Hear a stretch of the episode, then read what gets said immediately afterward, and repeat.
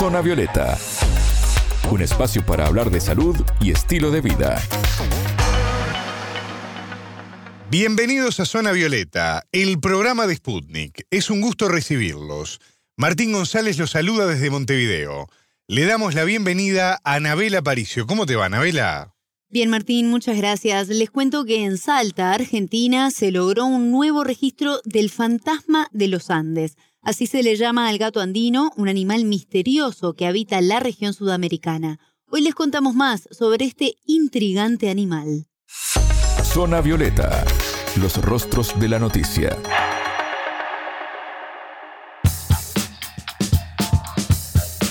El fotógrafo cordobés Hernán Rojo es el protagonista o coprotagonista de esta historia. Capturó a un gato andino mientras realizaba un avistamiento de aves, Anabela. El profesional relató al diario La Voz de Córdoba que fue el 25 de diciembre mientras estaba en Salta buscando aves en La Puna, en una montaña de Abra del Isoite, y estaba acompañado de un guía que logró identificar justamente a este animal. Este es uno de los varios registros que aportan información sobre una especie que está en peligro de extinción, Anabela.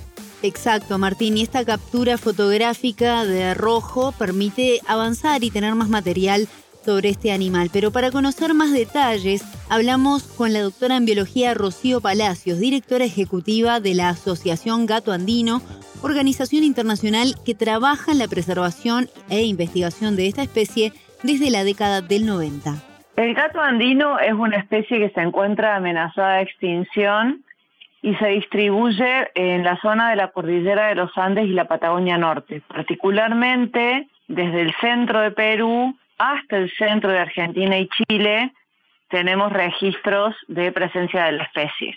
Es una especie que se encuentra en la zona andina eh, a, altas elevaciones, generalmente sobre los 3.500 metros sobre el nivel del mar, y en Patagonia Norte se encuentra a elevaciones más bajas, pero está siempre en zonas bastante remotas y aisladas. Eh, como te decía, es una especie amenazada que se encuentra Em, eh, categorizada como especie amenazada no solamente por la Unión Internacional de la, para la Conservación de la Naturaleza, sino que presenta diversos grados de amenaza en los cuatro países donde se distribuye, ¿no? que son Perú, Bolivia, Chile y Argentina. Todos los felinos, por supuesto, tienen un ancestro común, ¿no? pero ese ancestro común es de hace millones de años.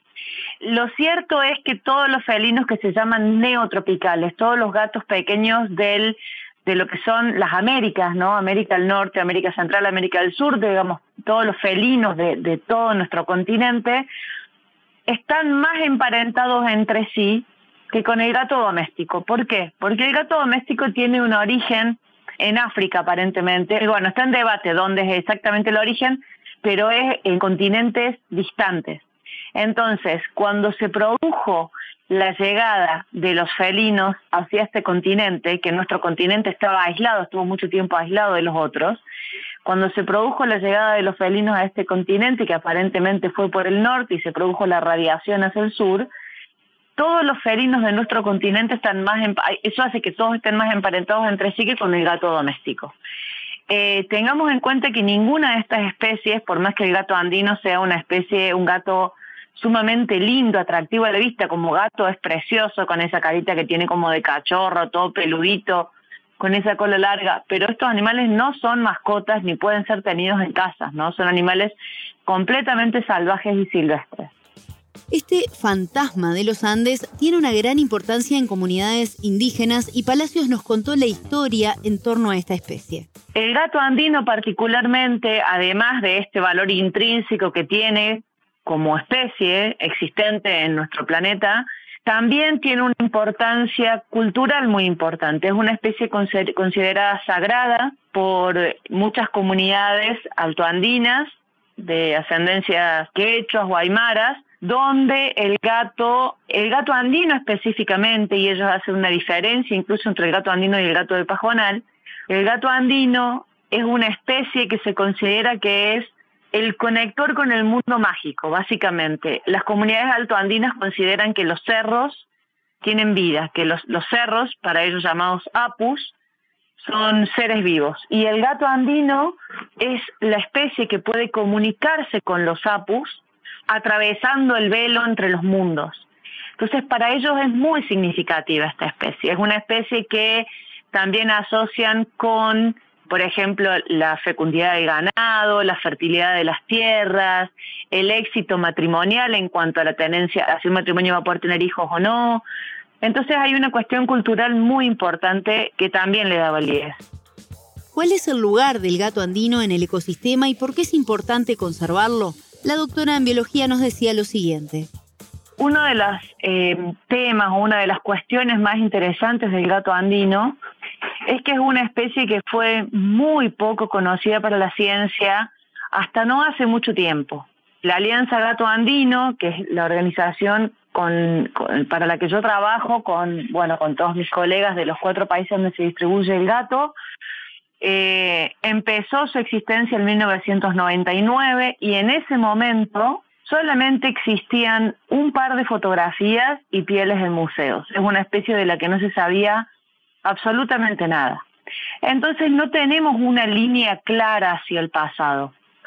Ahora bien, la información genética de las poblaciones de gato andino indicaría que es una especie que ha sufrido, quizás vayan a saber por qué, pero se puede especular quizás que por fenómenos de aislamientos espaciales provocados por las últimas eras glaciales, no hace demasiado tiempo, ha sufrido como extinciones locales y la diversidad genética general de la especie en toda la distribución aparenta ser bastante baja. ¿sí? Un caso equivalente al de los guepardos o chitas en África, cuya diversidad genética es baja porque han sufrido eh, fenómenos de cuello de botella en el pasado. A nivel ecológico, cualquier carnívoro tiene una importancia especial en mantener un ecosistema saludable.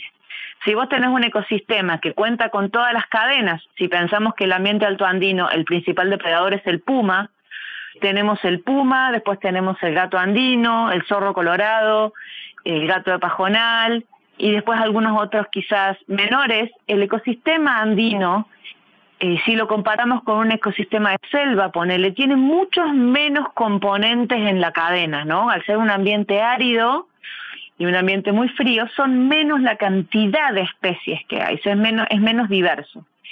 En un ecosistema que es menos menos diverso, cada enlace de esa cadena, cada unión de esa red de interacciones tróficas es muy significativa. Y si sacáramos una, no sabemos cómo puede impactar al sistema. Cada especie tiene un valor muy significativo a nivel ecosistémico. ¿Se sabe cuántos animales de esta especie hay actualmente? Por ser una especie elusiva es muy difícil contabilizarlos y es por eso que han apelado a diferentes elementos tecnológicos como las cámaras trampa. El último registro que hay del año 2016 contabilizó alrededor de mil gatos andinos en los diferentes países, pero ahora la organización trabaja precisamente en la revisión de los datos para actualizarlos y estiman que son más los que viven en diferentes puntos de la región. Nosotros trabajamos instalando trampas cámara en terreno eh, que son unas trampas que de modo que se activan con el movimiento y con el calor de los animales que la cruzan, eh, que cruzan el frente. Y trabajamos también a través del análisis genético de muestras biológicas que se encuentran en campo, principalmente a través de cacas de los carnívoros. Pero esto, si bien es un trabajo de campo sumamente exhaustivo, muy difícil es buscar una aguja en el pajar proverbial, realmente no permite hacer un conteo, no permite hacer un censo. Lo que se hace son estimaciones. Estas estimaciones poblacionales se hacen luego de un trabajo muy intensivo en una zona y se extrapolan al área. Si bien no es eh, lo más adecuado a nivel científico, luego hacer extrapolaciones regionales, lo cierto es que la única forma de poder estimar eh, para una especie como esta es con los datos obtenidos. Nosotros hemos hecho una estimación general para toda la distribución con los datos obtenidos en dos sitios puntuales donde dos investigadores eh, de la Alianza Gato Andino hicieron sus trabajos en dos áreas distintas en la zona eh, de que supuestamente es mejor para el gato, ¿no? Y luego se extrapoló se extrapolaron esos datos a toda la distribución en las zonas óptimas. El número que obtuvimos es notablemente bajo. Lamentablemente es una especie que no solamente es elusiva, o sea, que es difícil de encontrar, sino que es rara a nivel ecológico. Es, es una especie que es menos escasa que otras. La estimación dio menos de 1.400 individuos adultos en toda la distribución desde el centro del Perú hasta, hasta el centro de Argentina y Chile. Y consultamos a Palacios qué representó para ellos ver esta nueva imagen de un ejemplar y qué pudieron interpretar con estas imágenes. Nos decía lo siguiente. Para los que estamos trabajando con esta especie hace tantos años, donde yo te digo, hace 18, 20 años vos decías que estabas trabajando con el gato andino y ni los mismos biólogos, conservacionistas, ecólogos, por ahí no sabían lo que era, por ahí te miraban como si fueras loca porque viste trabajar con una especie de la que no sabía nada, eh, por ahí hasta los amigos te bardeaban ah, pero trabajas con un animal que, que no existe, viste, y que ahora la especie sea lo suficientemente conocida como para que eh, este fotógrafo, que en realidad es... Eh, un estudiante de biología que también es guía, eh, Martín Toledo es un hombre que él haya visto el gato, haya identificado la importancia y eso tomó hasta fotos espectaculares, es un lujo. Eh, lo cierto, Anabela, es que la Alianza Gato Andino hace tantos años que está trabajando en la, en la región, en los cuatro países, que en cierta forma también nos hemos posicionado como referentes, ¿no?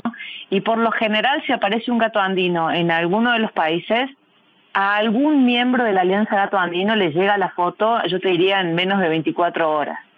Eh, ha pasado un caso bastante reciente en Chile que fue un poco más dramático porque era un gato que estaba eh, en mal estado, no sabemos si estaba golpeado o enfermo, y que apareció el registro porque un colectivero frenó en la ruta, ponele, para, porque lo vio al gato en medio de la ruta, alguien sacó fotos, se la mandó a alguien más, que se la mandó a alguien más y llegó a uno de los miembros de la Alianza Gato Andino.